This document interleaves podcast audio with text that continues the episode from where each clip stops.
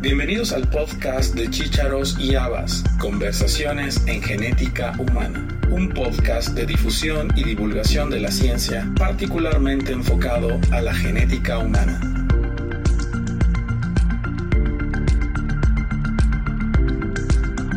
La Sociedad Cubana de Genética Humana fue fundada en el año 1986 en La Habana, Cuba, como parte de la Academia de Ciencias de Cuba que actualmente agrupa a poco más de 800 profesionales de la salud enfocados a los tres niveles de atención en salud, primaria, secundaria y terciaria, en un modelo creado por la Organización Mundial de la Salud conocido como genética comunitaria. La Sociedad Cubana de Genética Humana forma parte también de la Red Latinoamericana de Genética Humana y en esta ocasión charlamos con su presidenta y vicepresidenta, las doctoras Beatriz Marcheco Teruel y Estela Morales Peralta, sobre la historia y retos que enfrenta la genética humana en la isla.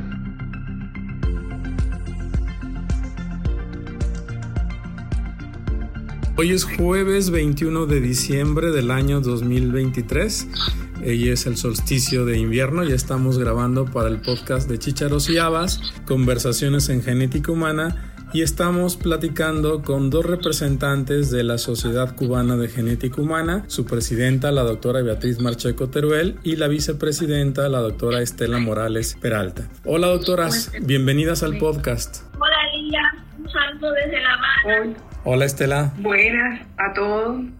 Buenas a todos, estamos muy contentas de estar con ustedes. Bueno, gracias por, por conectarse. Tenemos algunas dificultades de comunicación, pero bueno, haremos nuestro mejor esfuerzo para que el audio de esta entrevista se escuche lo mejor posible y nuestros podcast escuchas no batallen en escucharnos. Vamos a empezar eh, hablando con Beatriz. Platícanos, Beatriz, ¿Qué es la Sociedad Cubana de Genética Humana? ¿Cómo nació? ¿Cuántos miembros la conforman? ¿Qué actividades hacen? Bueno, la Sociedad Cubana de Genética Humana eh, fue fundada en el año 1986.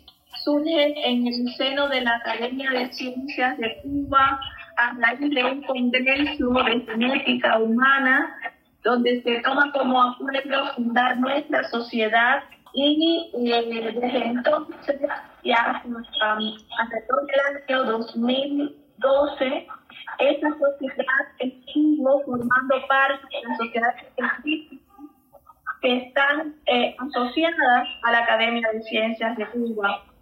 Ya en el año 2012, eh, la sociedad pasa a un Consejo Nacional de Sociedades Científicas de la Salud y se enfoca mucho más en las actividades relacionadas con la genética humana y médica particular. Nuestra sociedad agrupa a 809 miembros que son especialistas en genética clínica, o sea, médicos especialistas en genética clínica, médicos de familia que son asesores genéticos, que han cursado una maestría en asesoramiento genético, Incluye también a licenciadas y licenciados en enfermería con maestría en asesoramiento genético y a un grupo de profesionales médicos, tecnólogos, bioquímicos, biólogos, microbiólogos, farmacólogos, psicólogos, que trabajan en vinculación con los servicios de genética médica del país y que eh, desarrollan investigaciones en el campo de la genética humana y médica. Más de 800 miembros es una cantidad impresionante para el tamaño que tiene la población de Cuba. ¿Cómo han logrado este, este número tan importante de, de asociados en, en esta sociedad? Bueno, creo que la razón fundamental es que en Cuba existe una red de servicios de médica que están integrados al Sistema Nacional de Salud, la atención primaria, secundaria y terciaria, en la que trabajan un elevado número de profesionales. Hay 451 servicios de genética en la comunidad. 15 centros provinciales de genética médica, hay un centro nacional de genética y hay 38 laboratorios de genética distribuidos por el país y todos están integrados en esta red de genética. Esta es la principal fortaleza de los servicios de genética y creo que también es el principal argumento para responder su pregunta. O sea, toda esta red de profesionales ha optado por formar parte de nuestra sociedad eh, científica, pero también se han integrado otras especialidades médicas y otros profesionales cuyo trabajo los vincula, los vincula a las investigaciones en genética. Muy bien, gracias Estela. Ahora le pregunto, perdón, gracias Beatriz. Ahora le pregunto a Estela, como vicepresidenta de esta sociedad, y, bueno, todavía sigo impresionado con, con, los números que tienen. ¿Cuáles son las actividades principales que tiene la Sociedad Cubana de Genética Humana? Platícanos qué es lo que hacen durante todo el año. Nosotros durante todo el año, eh, bueno, eh, en primer lugar trabajamos en genética porque eh, realmente como estaba eh, planteando la doctora Beatriz Macheco, eh, está organizado toda una red genética en Cuba desde el punto de vista asistencial, docente e investigativo. Eh, esto hace que se genere una serie de resultados que son presentados cada tres años en congresos internacionales que organiza la, la sociedad.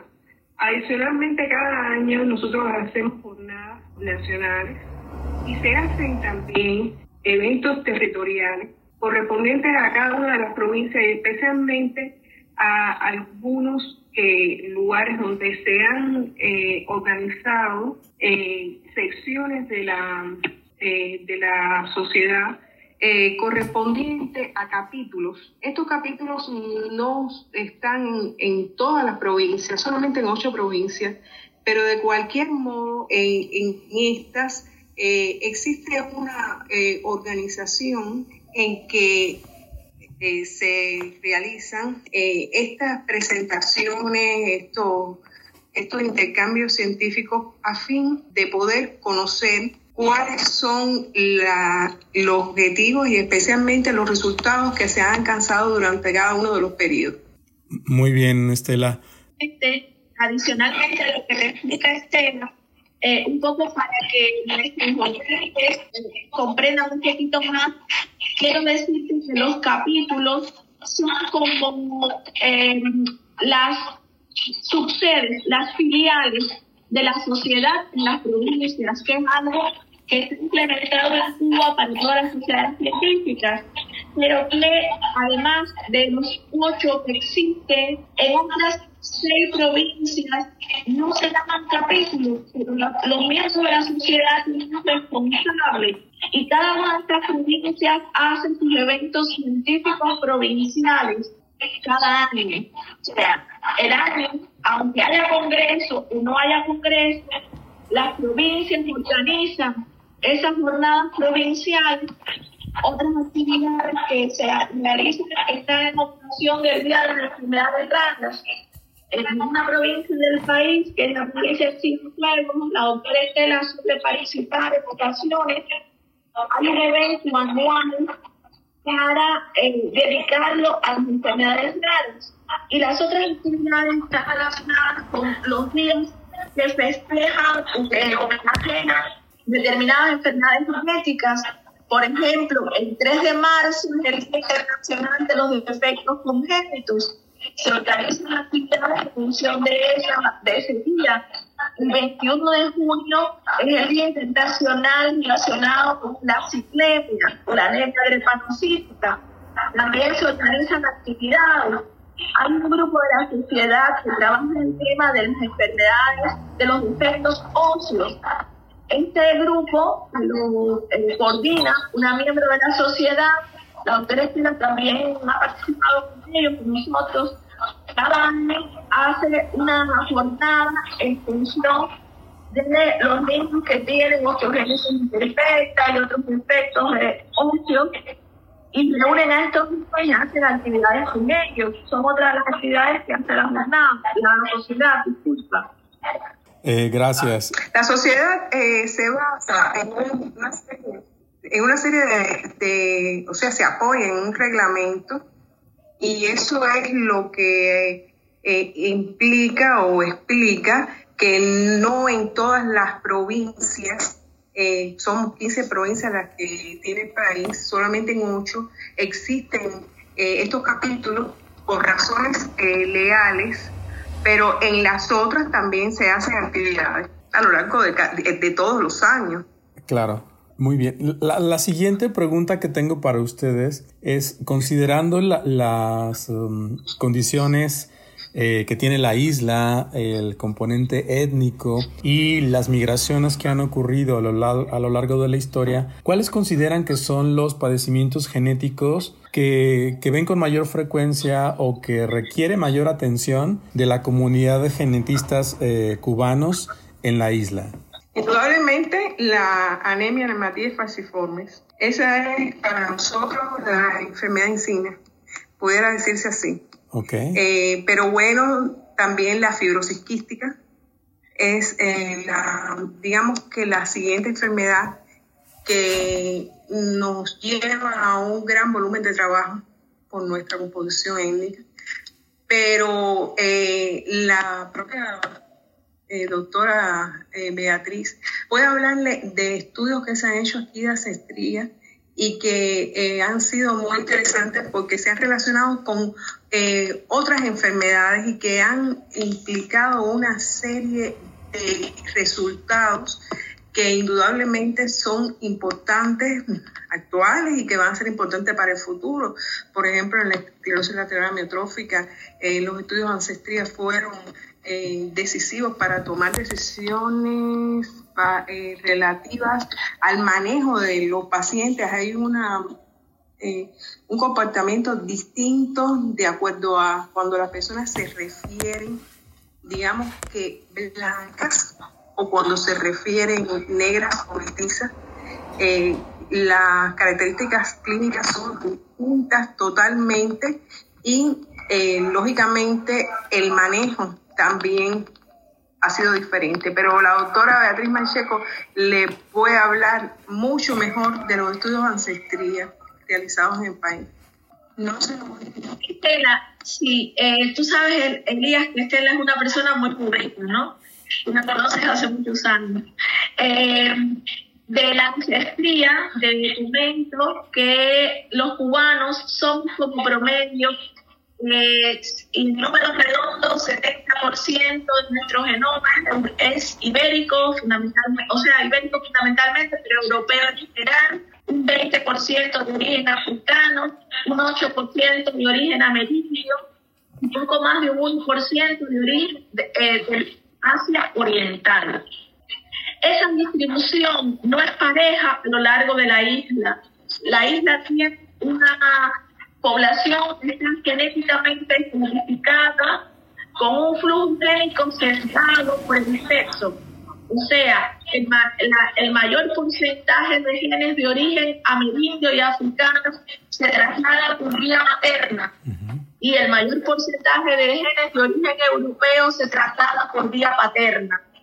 Y además, los porcentajes de, de continentales varían de oriente a occidente con mayor proporción de genes amerindios y africanos en el oriente del país y mayor porcentaje de genes europeos en el centro y occidente de Cuba. En términos de clasificación de enfermedades genéticas, el comportamiento de enfermedades recesivas eh, causadas asociadas a fenómenos de consanguinidad es más elevado en su frecuencia en el oriente de la isla, porque tiene regiones montañosas que han favorecido el semi-aislamiento, no podemos hablar de aislamiento de la población y fenómenos cuasi endogámicos en algunas zonas más que en otras. Por tanto, si vas a mirar frecuencia de enfermedades recesivas en general, aunque Estela te ha explicado el caso de la fibrosis quística y te ha mencionado la elevada frecuencia de portadores de anemia drepanocítica, Pero eh, para ponerte un ejemplo, en un pueblo de 40.000 habitantes en el oriente de la isla tenemos cuatro casos de penicetonuria. Y en, una provincia que tiene un millón de habitantes tenemos 11 casos de mucosidosis, por ejemplo. Y eso eh, contrasta con otras provincias donde no tenemos ningún caso. Ajá. Entonces, el hecho de que hay un background étnico relativamente homogéneo favorecido por la práctica cultural de casarse entre primos o favorecido en alguna manera por eh, estar un poco apartados geográficamente en zonas montañosas, explica la frecuencia de esas determinadas enfermedades. Como te explica Estela, también hemos comprobado en determinadas investigaciones la presencia de alelos eh, asociados a... Entonces, eh, bueno, así tenemos, por ejemplo, eh, las características de familias numerosas en generaciones, por ejemplo, de nuestros padres y abuelos, que tenían 8, 10, 12 hermanos o 12 hijos y es más frecuente determinada enfermedad. Tal es el caso de la ataxia espinocerebrosa tipo 2 en el oriente cubano, particularmente en la región de Ortiz, que tiene además un efecto fundador en esa zona y donde tenemos la frecuencia o la prevalencia más elevada a nivel mundial de esa variante de ataxia. Mientras que cuando miras la población en general, hay enfermedades recesivas, como es el caso, reitero, de la fibrosis quística, que tiene una frecuencia eh, similar a poblaciones de origen caucásico, como les llamamos, o de origen europeo. Muy interesante lo que mencionan en relación al componente étnico y la distribución de enfermedades, pero también hay, algo muy interesante que quiero resaltar con ustedes, que es el abordaje o la utilización del término genética comunitaria que ha servido como modelo para potenciar la utilidad que tiene la genética en las comunidades, en, eh, eh, específicamente en cuestiones de asesoramiento genético, en abordaje de enfermedades, en prevención, en detección eh, primaria, en tamizaje y muchas otras cosas que me gustaría que, que nos comenten. Realmente esto está vinculado estrechamente con la organización de los servicios médicos en el país se basa en, precisamente en el hecho de que exista un sistema de salud único en, Cuba.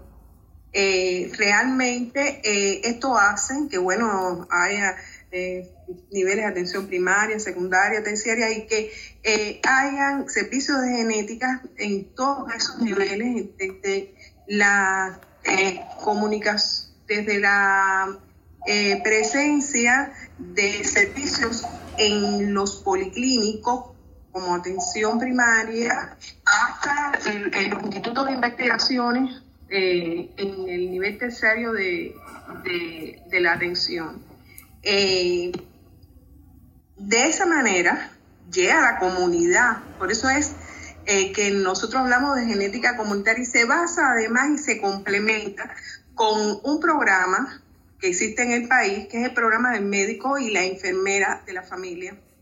Es decir, no se puede ver eh, la existencia de la genética comunitaria sin eh, analizar el programa, el programa de la, del médico, de la enfermera de la familia.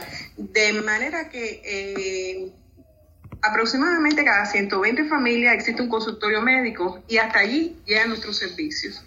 Por eso es que nosotros hablamos de genética comunitaria. Este fue un concepto que se introdujo precisamente a principios de la década del 80 por la Organización Mundial de la Salud. Y eh, coincidiendo con esto, eh, surgió el programa de prevención de enfermedades eh, genéticas y defectos congénitos en el país. Y este programa desde siempre tuvo esa, esa organización y hizo que precisamente la prevención y, entre como parte de esto los pesquisajes, muchos de ellos realizados con tecnología eh, cubana, eh, llegaran hasta cada uno de, los necesitados, es decir, eh, como una práctica de una atención justa. Son programas que eh, son totalmente, lógicamente, gratuitos, porque es que el Sistema Nacional de Salud de Cuba es gratuito. Eh, y además se complementan con otras tecnologías de más eh, nivel, pero que en definitiva hacen que cada uno de los subprogramas que compone este programa en general sea, tenga un perfil precisamente comunitario. Este, eh, quisiera añadir a lo que explica Estela Elías que la principal tarea, misión de los servicios de genética en la atención primaria de salud es identificar el riesgo genético en la comunidad.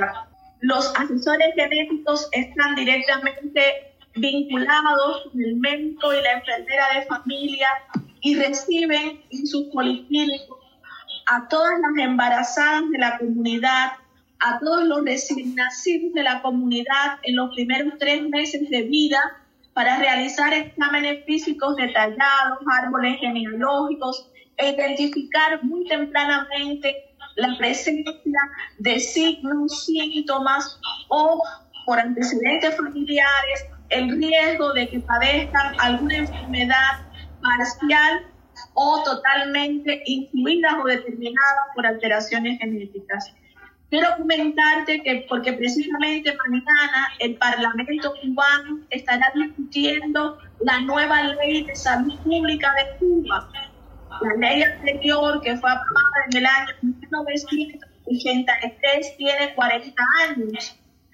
Y justamente en la nueva ley, por primera vez en la historia de nuestro país, aparece reconocido el Programa Nacional de Genética de Cuba, donde hay un artículo dedicado especialmente a eh, reconocer que el sistema cuenta con una red de servicios de genética médica ubicada en los tres niveles de atención, que mediante un programa nacional que se llama Programa Nacional para el Diagnóstico, Manejo y Prevención de Enfermedades Genéticas, tiene la responsabilidad de desarrollar acciones con un enfoque preventivo y un alcance universal, poblacional, que bajo el principio de la proximidad al paciente, o sea, el sistema es responsable de acercar y alar, digamos así, al paciente y al individuo, más que al paciente, a los servicios de genética desde la atención primaria de salud. Muy bien, felicidades por esa ley, pero hay, hay una pregunta que, que, nos hacemos todos. Conforme la genética va evolucionando y va acercando diagnósticos, también aparecen tratamientos y ahorita estamos en una época de tratamientos eh, para enfermedades genéticas muy revolucionario, pero el problema al que nos enfrentamos todos, todo me refiero a todo el mundo, es el alto costo que tienen estas terapias. ¿Cómo están ustedes enfocando esfuerzos en acercar los tratamientos a pacientes tomando en cuenta el sistema económico que tiene el país? Bueno, eh, nosotros no escapamos a esa realidad que tienen los países latinoamericanos, hablamos de nuestra región en particular, porque sabes que la economía de Cuba es la economía de un país subdesarrollado sometido además a una ley extraterritorial que es el embargo de los Estados Unidos, que nos prohíbe adquirir lo mismo tecnologías para diagnóstico que terapias producidas por compañías norteamericanas. Para que tengas una idea, un frasco de Max que un laboratorio en Estados Unidos adquiere por 27 dólares, Cuba lo compra por 75 dólares. O sea, tres veces superior el punto. Y esto ocurre lo mismo para reactivos que para equipos que para terapias. Nuestros pacientes, en el caso de terapias muy avanzadas, como por ejemplo eh, enfermedades metabólicas, costo ronda, no sé, los 700 mil dólares anuales, muchas veces son eh, prohibitivos para nosotros en orden de posibilidades económicas reales adquirir esos tratamientos. Entonces, nosotros estamos lidiando con eh, la capacidad económica que puede tener el sistema de salud que sufraga todos los gastos de las personas eh, en términos de, diagnósticos y de manejo, también de acciones preventivas para eh, aportar o tener acceso a esas terapias. Nosotros, por ejemplo, tenemos unos 80 casos de hoy en el país. El sistema de salud adquiere los eh, alimentos, los medicamentos, los alimentos que son restrictivos de fetlanina que reciben estos pacientes y se distribuyen a través de las redes genéticas. Y así ocurre eh, en el caso, por ejemplo, de la, de la fibrosis quística, cuando se le da tratamiento con pancreatina y demás. Ahora, en la vida real, estas nuevas terapias de reemplazo enzimático, eh, estas nuevas tecnologías que están favoreciendo eh, terapias más avanzadas también son inaccesibles económicamente para nosotros. ¿Y terapias génicas, por ejemplo, también estarían en la misma situación? En la misma situación. Okay. ¿Hay em, apoyo de algunos organismos internacionales para resolver esta, estas situaciones particulares? Hay apoyo de Sí, pero esto se para, eh, por ejemplo, la OPS en, en, ocasiones nos ha ayudado a comprar algún equipo en particular de, de diagnóstico, pero no medicamentos que sus costos. Muy bien. ¿Ibas a decir algo, Estela? No, que eran muy puntuales, como está diciendo la doctora Beatriz, muy, muy puntuales. Eh, realmente, eh, y a ver, agradecemos mucho cada vez que, eso ocurre, pero no, no, es, eh, no es completamente suficiente. Bien, igual, bueno, en, distintos tenores, pero bueno, nuestros países latinoamericanos tienen principalmente ese problema y creo que también otros países en otras áreas más desarrolladas del mundo, se enfrentan al, principal reto, que es el alto costo que estas terapias tienen. Y bueno, hay diferentes estrategias que se han diseñado a nivel estatal, a, nivel Estado más bien, o a nivel de diferentes sistemas de salud para tratar de paliarlos, pero nadie tiene la solución.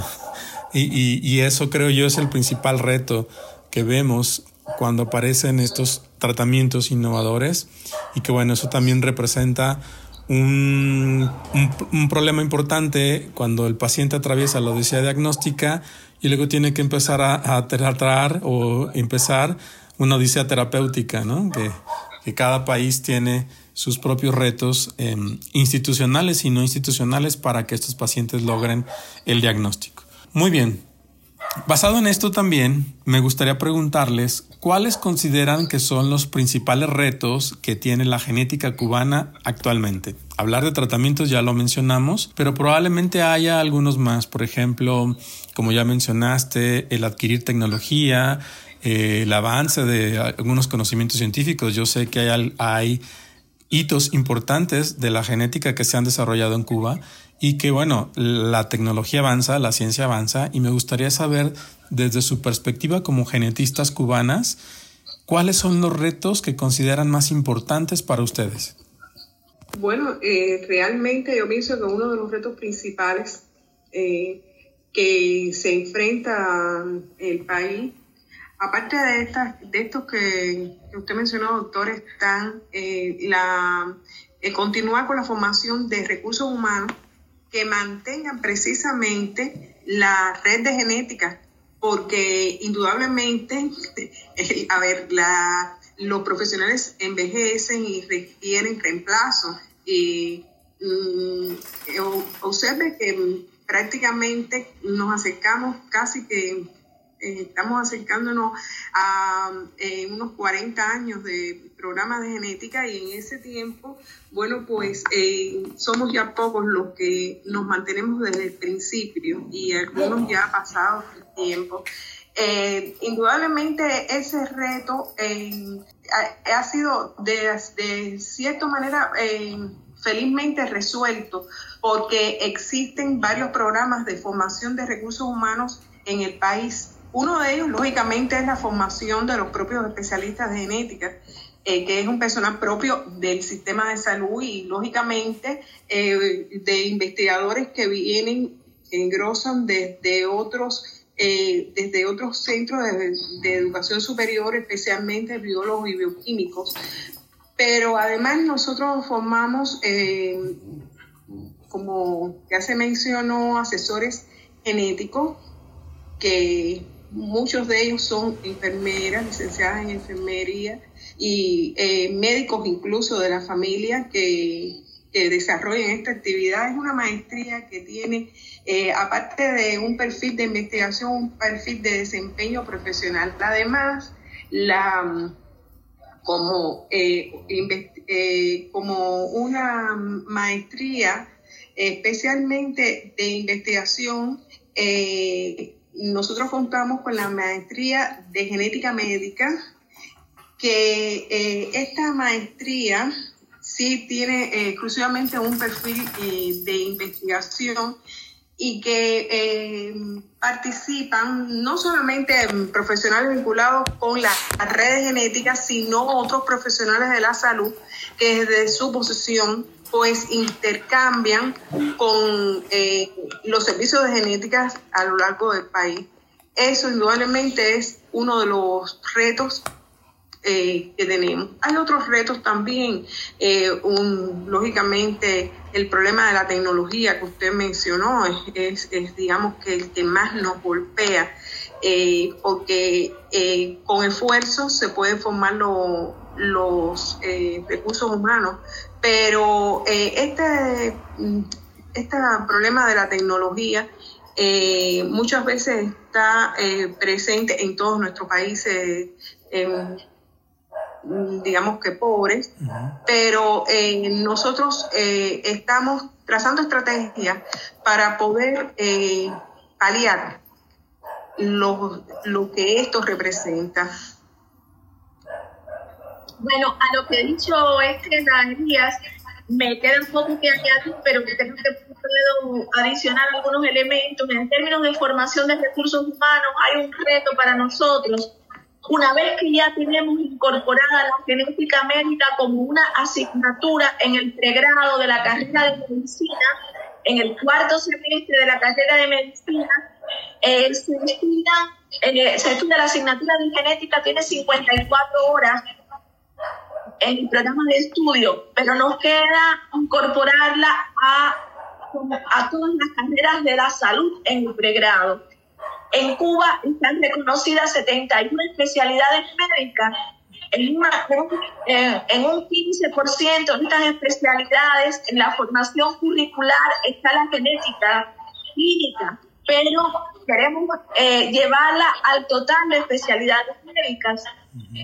Y en términos de formación, tenemos por delante el desarrollo de una cultura genética en la población cubana algo que en lo, que está concebido, una estrategia de comunicación y de formación, pero nos parece muy importante empoderar a las personas con el cuidado de su salud desde el punto de vista genético también.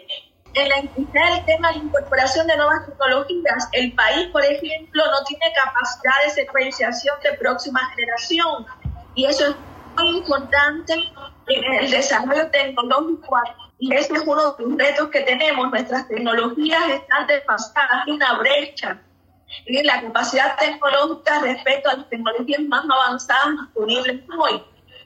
En términos de investigaciones, nuestras prioridades están enfocadas a caracterizar mejor el genoma cubano, a, trabajar en la participación o el, rol de los factores la longevidad y en la supervivencia seccional, en términos de evaluación de servicios de genética y de la calidad de la población y, la, satisfacción de la población con la calidad de los servicios y también en la caracterización de mutaciones y genes eh, propios de enfermedades que tienen un comportamiento particular, como te decía Esther, algunos ejemplos de población cubana. O sea, nuestros retos en el orden asistencial, investigativo y de formación de recursos humanos son estos que te hemos mencionado.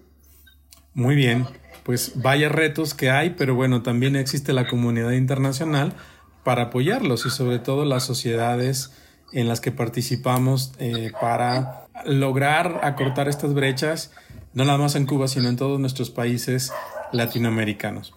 vamos a ir concluyendo la entrevista y, generalmente, bueno, las conozco a las dos, sé que tienen lazos muy fuertes con México y con Latinoamérica y em, me gustaría, bueno, primero preguntarles cuáles son las redes sociales que tiene la Sociedad Cubana de Genética Humana para estar en más contacto con ustedes.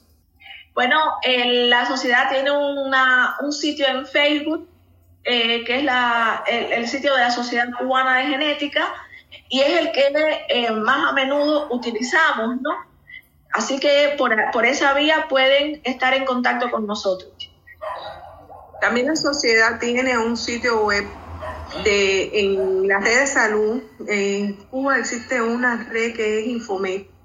Eh, tiene en la parte de especialidades eh, una página web dedicada precisamente a genética. Nosotros además eh, nos comunicamos lógicamente en grupos por WhatsApp, Telegram, eh, pero indudablemente eh, yo pienso que el que mencionó la doctora Beatriz es el que, el que últimamente eh, está siendo más popular, el de Facebook. Muy bien. Y bueno, para, para terminar la entrevista, la pregunta que siempre hago. ¿Qué recomendación le darían ustedes a una persona que quiere estudiar genética? Yo pienso que la recomendación es que eh, ingrese a, nuestra, a nuestro grupo, que va a sentirse muy bien, porque este es un mundo que es eh, infinito, pero además es totalmente bello.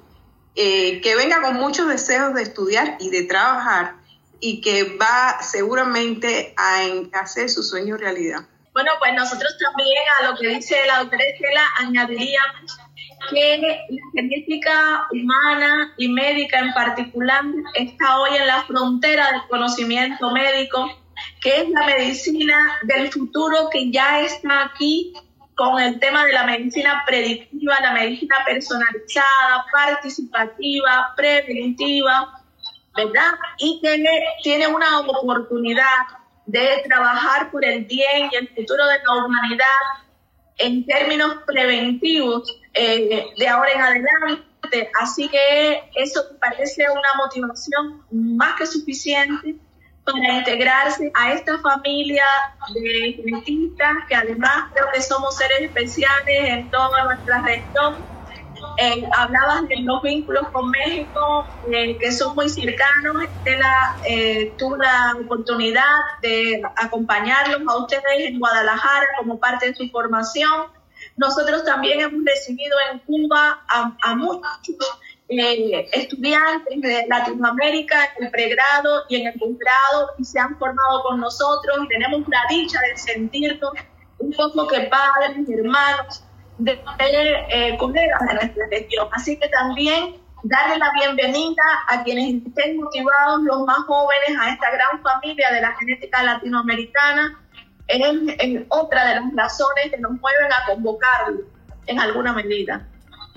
Muy bien, pues les agradezco mucho que se hayan conectado. Estamos haciendo la entrevista vía WhatsApp por cuestiones eh, operativas que no, que no pudimos hacerlo a través de otras redes sociales, pero lo importante es hacer la comunicación y compartir con nuestros escuchas que existen las sociedades de genética humana en diferentes regiones, eh, en diferentes países de la región. Ya hemos entrevistado a la sociedad argentina, a la sociedad uruguaya, eh, ahora la sociedad cubana y vamos por eh, las otras sociedades que nos faltan en Latinoamérica para tener un panorama completo. Les agradezco mucho la atención y bueno, gracias por el tiempo y gracias por la oportunidad de entrevistarlas. Felicidades. Nosotros muy agradecidos.